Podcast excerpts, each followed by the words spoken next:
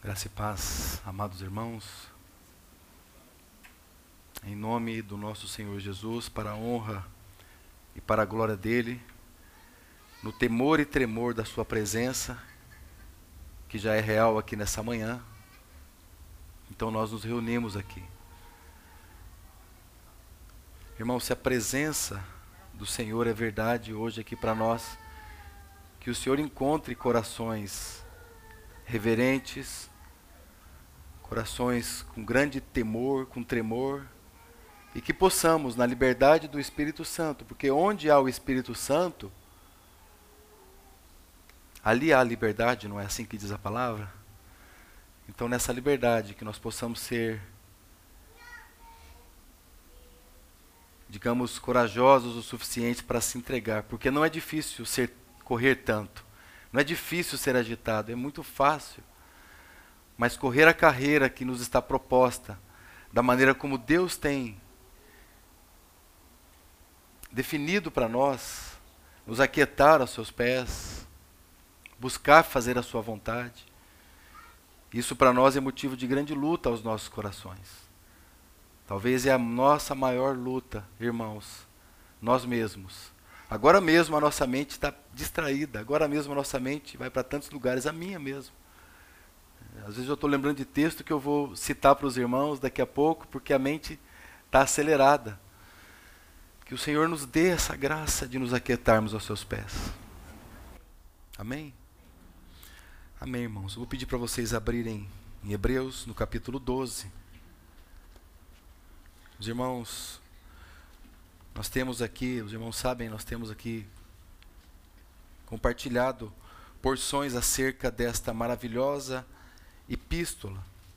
E nós temos buscado aqui pensar como que aqueles textos em especial que falam de maneira mais é, mais relevante, digamos assim, da vida, da obra, da pessoa bendita do Senhor Jesus. Então é isso que nós temos buscado fazer. E hoje nós entramos então no capítulo 12. E nós vamos ler aqui os três primeiros versículos somente. E vamos considerar a partir deles então. Ele diz assim: Portanto, nós também, pois que estamos rodeados de uma tão grande nuvem de testemunhas, deixemos todo o embaraço e o pecado que tão de perto nos rodeia e corramos a carreira que nos está proposta. Olhando para Jesus, autor, consumador da fé, o qual, pelo gozo que lhe estava proposto, ele suportou a cruz, desprezando a afronta, e assentou-se à destra do trono de Deus. Considerai, pois, aquele que suportou tais contradições dos pecadores contra si mesmo, para que não enfraqueçais, desfalecendo o vosso ânimo. Vamos ter ainda uma palavra de oração. Amado Senhor, nós te bendizemos por esta manhã. O Senhor trouxe aqui os seus remidos, os seus redimidos, salvos pelo teu sangue Senhor. E nós também queremos, como acabamos de ler, não só correr a nossa carreira nesse tempo que já estamos desfrutando aqui na comunhão uns com os outros, mas nós não queremos fazer isso sem olhar para Jesus, o Autor, o Consumador da fé. Foi o Senhor mesmo que, em troca de todo o gozo que estava disposto, disponível, proposto para o Senhor, o Senhor suportou a cruz. E nós queremos, nesse tempo aqui, engrandecer o teu nome, porque o Senhor não fez caso de si mesmo. Bendizemos, ó, oh, que doce nome, que nome poderoso. Queremos olhar para o Senhor e considerar o Senhor, para a honra e para a glória de Deus Pai. Nós oramos no teu nome, Jesus. Amém, irmãos. Irmãos, então a palavra do Senhor aqui em especial aos Hebreus, desde o capítulo 1, ele vem trazendo e mostrando de uma forma esmagadora como Cristo ele é superior. Ele já começa dizendo que, tendo Deus antigamente falado aos pais, pelos profetas, nesses últimos dias que nós vivemos, Ele nos fala através do Filho. Então Ele vem trazendo tudo isso, dizendo que Ele é o herdeiro de todas as coisas. Então Ele é superior. Ele é superior aos anjos, ele é superior a Moisés, ele é superior a Arão, ele é superior a todos os sacerdotes. Então, este, proeminentemente, é o encargo da palavra que nós temos aqui. E por que ele é superior? Porque o Senhor ele ministra uma aliança superior.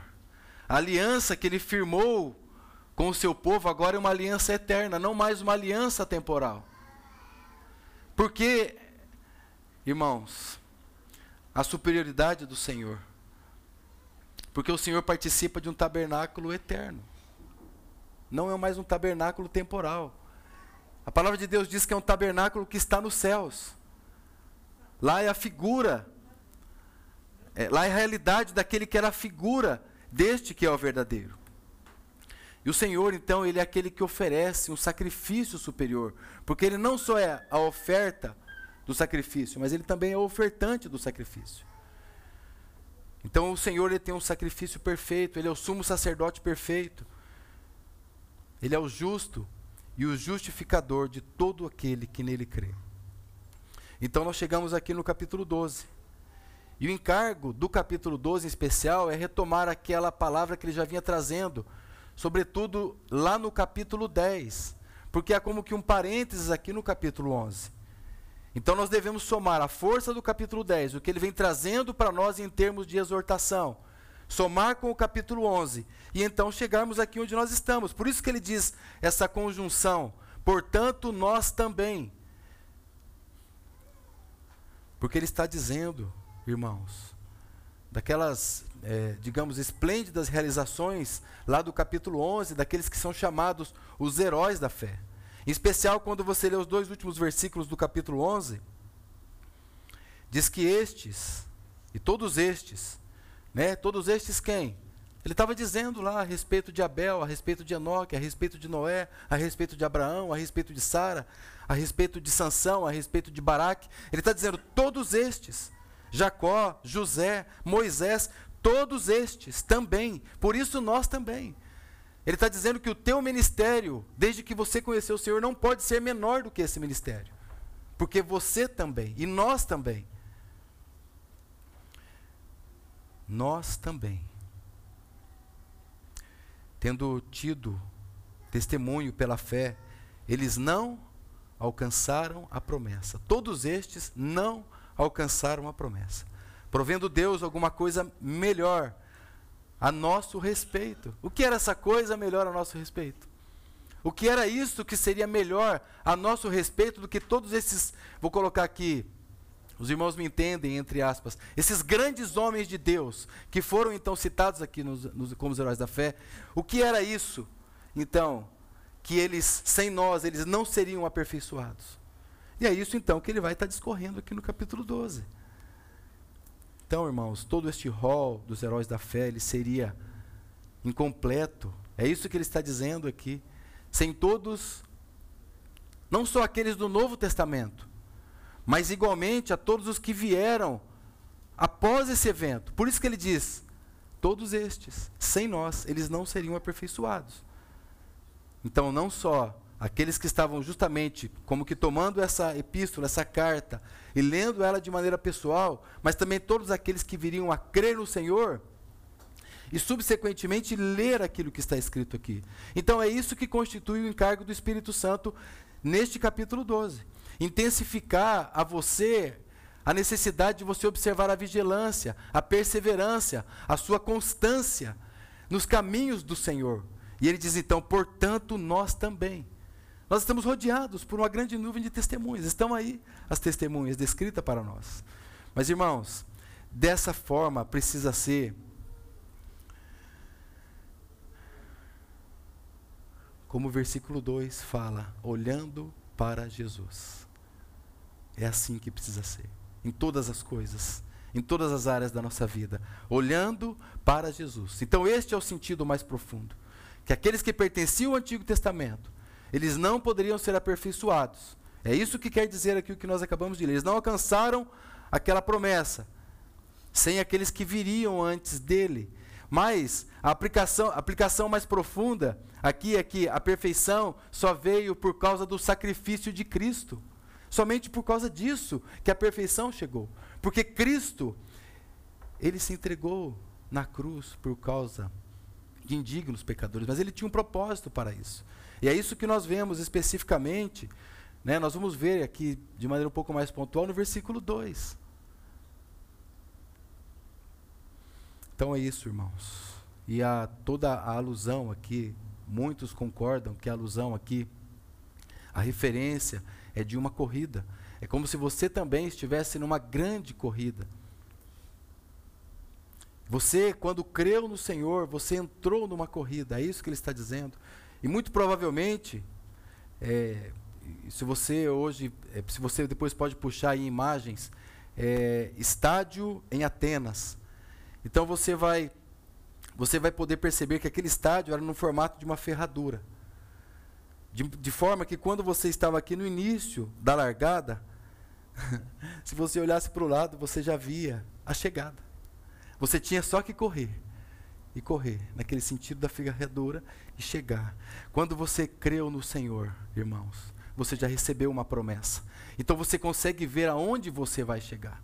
E por isso dessa constância, por isso dessa vigilância, por isso de corrermos com perseverança a carreira que nos está proposta. E ele está dizendo para nós que esses grupos de todas as épocas, esse grupo, é, aqui eles representam, eles são como essa nuvem de testemunha. Eles são esses que testemunham tudo isso. É como se eles estivessem ali, como que torcendo para que você também pudesse correr. Aqui também há uma alusão àquela corrida de bastão, onde um entrega o bastão para o outro. Então é como se nós tivéssemos recebido. Quando nós recebemos o bastão, é como se ele lá ficasse torcendo, vai, faça a sua parte agora, corra a carreira. Irmãos, eu quero dizer que você hoje, nessa manhã, talvez o único lugar que você tem assim como antigozo do céu é este lugar. O lugar onde o Senhor ordena a sua bênção, onde os seus filhos estão reunidos para a glória de Deus. Daqui a pouco nós teremos que descer do monte. É verdade, lutas virão, dificuldades, tribulações, mas nós temos que correr a nossa carreira, a carreira que nos está proposta. E essa carreira é considerada, é comparada à nossa jornada cristã, nossa vida com Deus. Agora, essa jornada é uma jornada de regularidade, não de velocidade. Não é o mais rápido que ganha, é aquele que chega, que consegue receber então a sua coroa como diz em uma outra parte das escrituras, você vai ter então uma, é, esses corredores aqui naturais, que podem ser usados aqui como comparação, eles recebem uma coroa corruptível. Né? Os louros da glória, porque quando eles, a, a, o prêmio deles era aquela folha de louro, né, que colocava aqui. Então, logo com aquele calor intenso, aquele louro murchava. Mas você vai receber uma coroa incorruptível, que não pode murchar. Irmãos, me permitam contar para vocês, me permitam isso. É uma parábola que já era conhecida, uma história que já era conhecida nos tempos de Jesus. 600 anos antes de Cristo, conta-se que essa parábola foi escrita, que é a parábola da lebre e do coelho, né? Todos se lembram dessa parábola. Então, é, a, a, lebre conta que ela desafiou a tartaruga para uma corrida, né? E ela foi arrogante, ela foi soberba, ela usou a sua força natural, né, para que então ela falasse assim: a minha força natural vai vencer essa corrida aqui. Então a lebre foi confiante na sua velocidade, né? Ela subestimou a tartaruga. Ela então, num determinado período da sua corrida, ela decide tirar uma soneca. Né? Então ela resolve descansar um pouco e diz assim: vai, vai tartaruguinha, né? Vai, toma um pouco de, de espaço você vai ver que tudo isso vai ser inútil para você. Né? E nós, nós conhecemos o final da história, que a tartaruga foi que venceu a corrida, porque a vantagem dela não foi a sua velocidade, ela não tinha, mas foi a sua constância, sua perseverança, a sua regularidade. Devagarzinho, aos poucos, né? E foi lá alcançando até a reta de chegada. A vantagem da, da lebre, vocês sabem qual foi a vantagem da lebre? A sua desvantagem. A vantagem da lebre constituiu para ela desvantagem. A sua força natural, o seu eu natural, sua rapidez momentânea não conseguiu levar ela até o final daquela corrida. Arrogância, autoconfiança. Então, aquilo que ela se achava muito boa, falando, isso eu sou muito bom, aquilo foi a derrota dele. De, dela, né? Por isso que nós temos que olhar para Jesus. É por isso. Não é na nossa força natural, mas é na corrida da vida cristã, vence aquele que vai até o fim, que não dorme. E tem outro acontecimento também, uma outra ilustração, que é a da tocha, né? assim como o bastão, que eu citei para vocês, mas também tem aquela tocha olímpica, que já no início ali um vai passando a tocha para o outro. Um corredor passa para o outro, até ao final, aquela tocha chegar aos, ao estádio de uma multidão de pessoas. Então, irmãos, nós estamos nessa corrida, nós estamos nessa batalha, nós recebemos a tocha, nós recebemos o bastão de todos aqueles heróis que estavam ali. E retomando então a exortação aqui no capítulo 12, ele diz que, portanto, nós também estamos rodeados por uma tão grande nuvem de testemunhas. Nós conhecemos aquelas duas irmãs ali de Lucas no capítulo 10. E uma, ela foi elogiada pelo Senhor, enquanto a outra, ela foi repreendida pelo Senhor, Marta e Maria. Então, uma estava inquieta, agitada.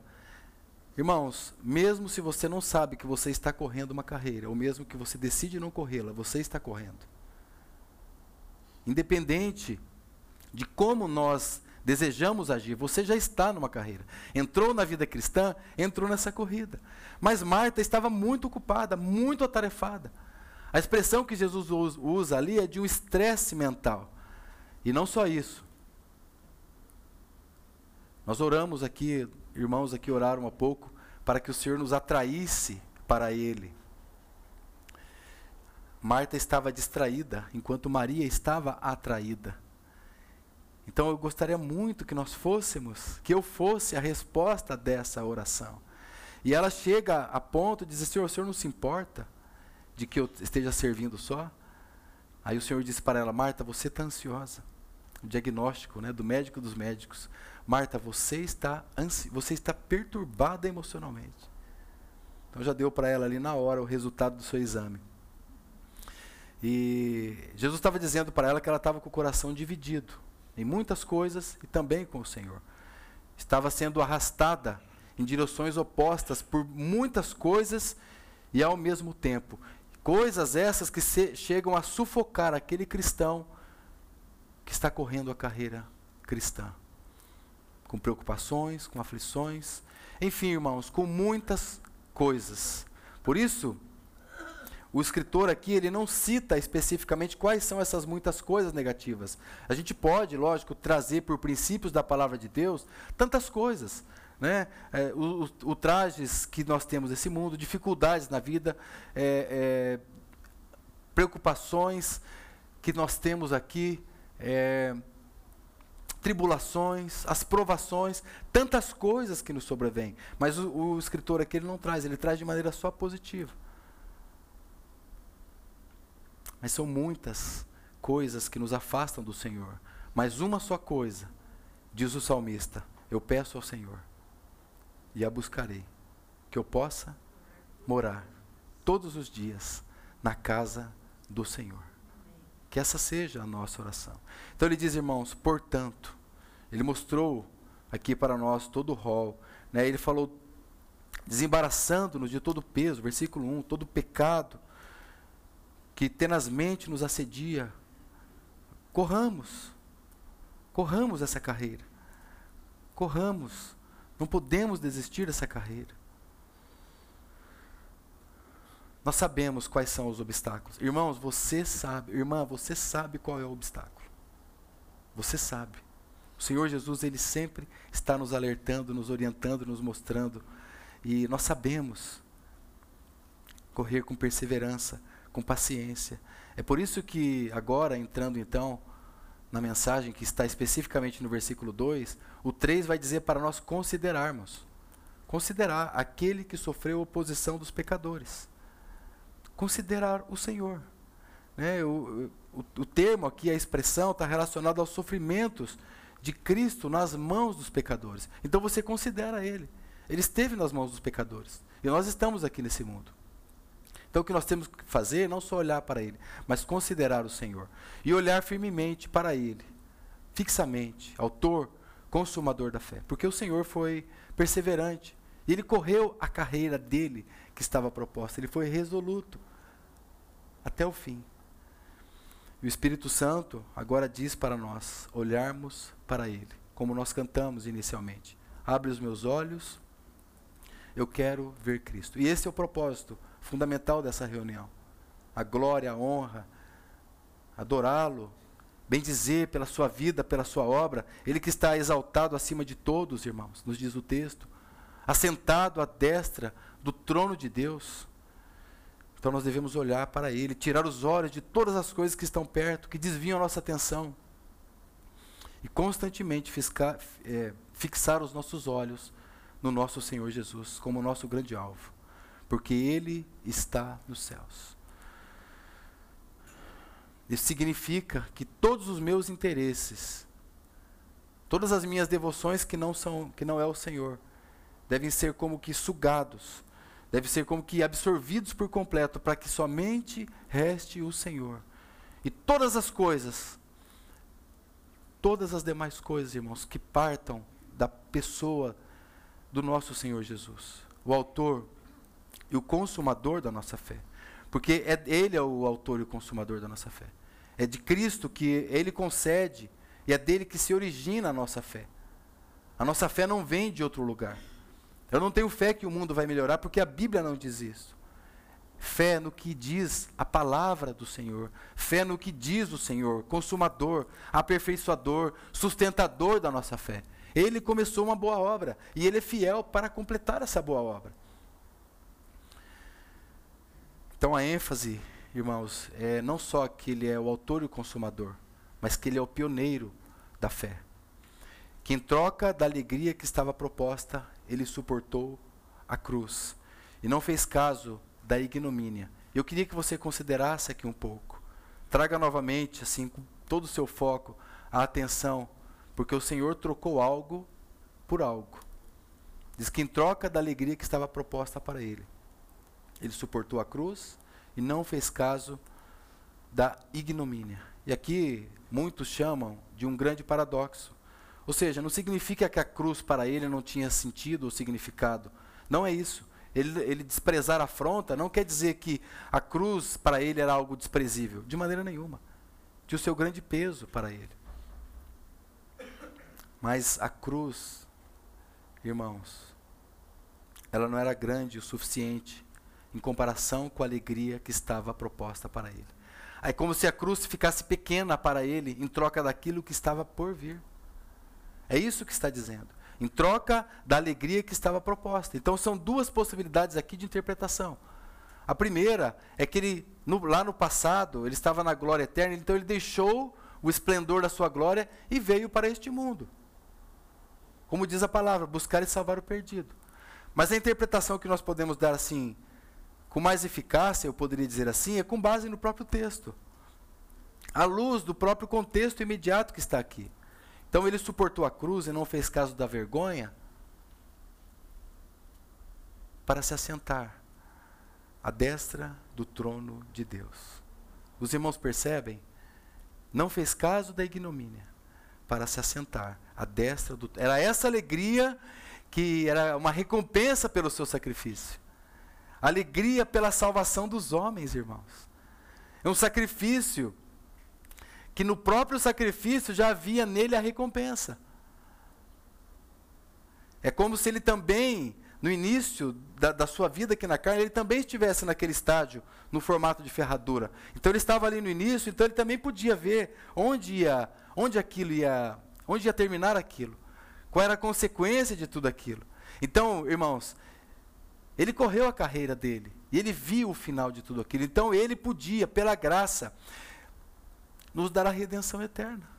Salvar o perdido pecador. Essa era a alegria que estava proposta para ele. Mas não só isso, a confirmação de que Jesus era o Filho de Deus, o Filho amado de Deus. A exaltação de Cristo, a alegria que estava proposta, se assentar no mais alto e sublime trono deste universo, a destra do trono de Deus. A destra, não quer dizer que a destra do trono de Deus seja um lugar menor.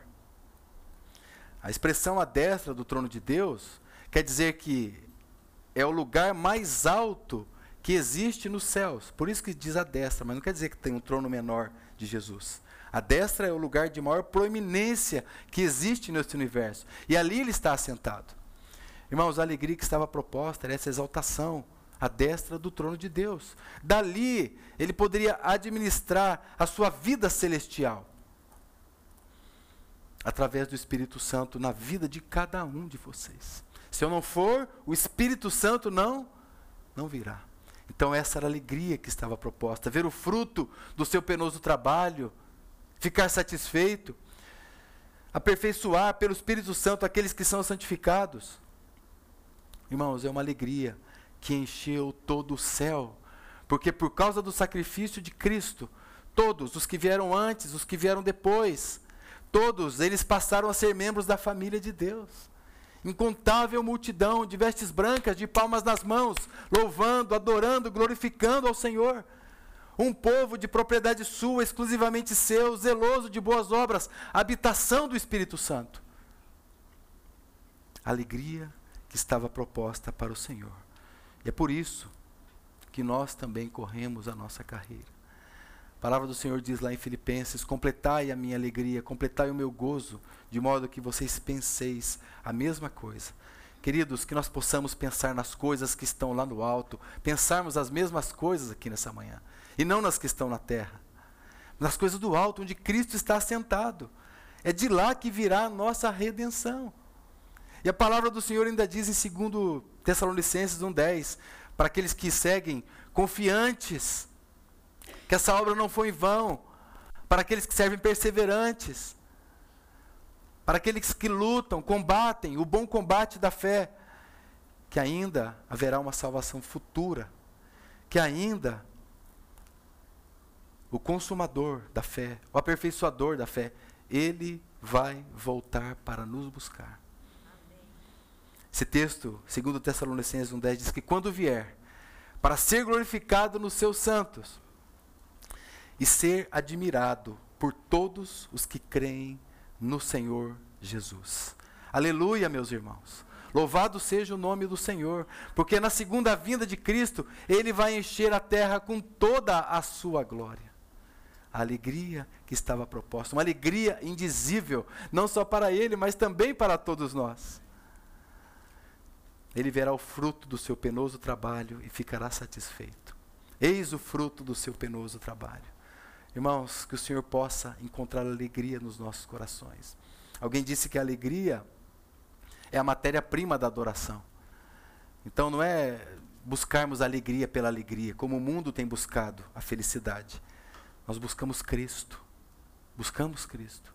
E que Ele possa ministrar para nós nessa manhã. Que Ele possa encontrar a sua noiva ataviada, aquela que um dia Ele virá buscar.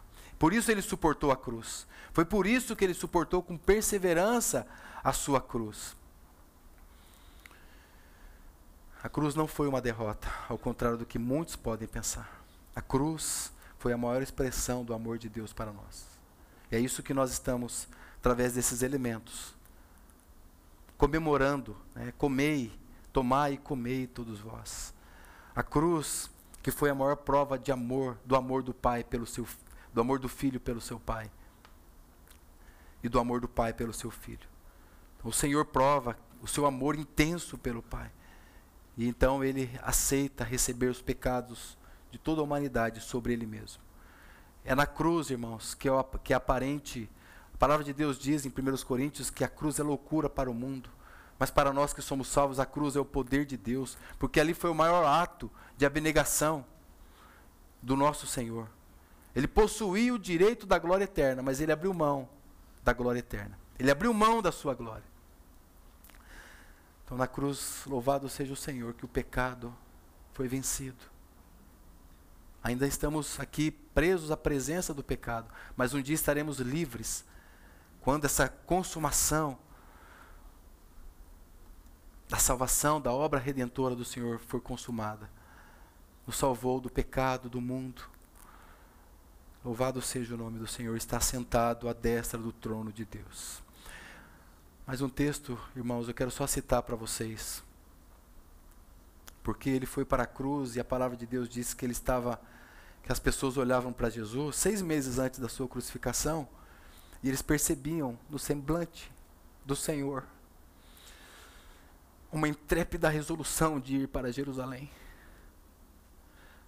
Irmão, se você ganhasse hoje uma passagem, você iria para Jerusalém? Você não iria, você sabe o que está acontecendo lá. Então, fatalmente, fatalmente você poderia morrer numa viagem como essa.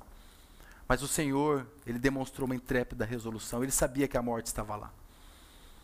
Ele sabia, irmãos. Então, as pessoas olhavam para ele e via no semblante, ele não precisava dizer nada, ele manifestava no semblante que eu vou morrer por causa dos pecadores, para fazer a vontade do Senhor Deus e Pai. Irmãos, irmãos, considera, considera, considera aquele que suportou tais contradições dos pecadores. Será que o nosso coração também está contradizendo aquele que manifestou tamanha oposição? Mas ele, completando os dias, diz Lucas capítulo 9, verso 51, em que ele devia ser assunto aos céus, manifestou no semblante a intrépida resolução de ir para Jerusalém. Eu vou morrer. Eu vou para ser agradável ao Pai. Lucas no capítulo, Mateus no capítulo 17, você vê ali no monte da transfiguração. Ali o Senhor podia ser levado aos céus. Estava ali Moisés, Elias, estava ali o Senhor Jesus. E aquela voz maravilhosa diz: Este é o meu filho amado, em quem tenho todo o meu prazer, disse o Pai. Irmãos, considera, considera, meus irmãos. O Senhor percorreu a carreira dele. E nós precisamos agora, como Marias no mundo de Marta, né? Como diz o título de um livro, também percorrer a nossa carreira. Enquanto nos resta o tempo nessa carne. Louvemos o nosso Senhor. Adoremos o nosso Senhor, que está sentado à destra do trono de Deus na majestade das alturas. Louvado seja o nome do Senhor. Amém. Amém, Senhor. Te damos graças, amado Senhor. Nós te bendizemos. O Senhor foi tão corajoso, Senhor. O Senhor foi até o fim, até as últimas consequências, Senhor. Ó oh, Senhor, nós bendizemos o teu nome. Dá-nos essa essa força também, sobretudo, para que nessa manhã, Senhor, aquele teu sacrifício seja considerado aqui por cada um de nós. Queremos dizer que ele não foi em vão, teve o seu valor, Senhor. Estamos aqui para adorá-lo e bendizer o teu nome, para a glória de Deus o Pai. Amém.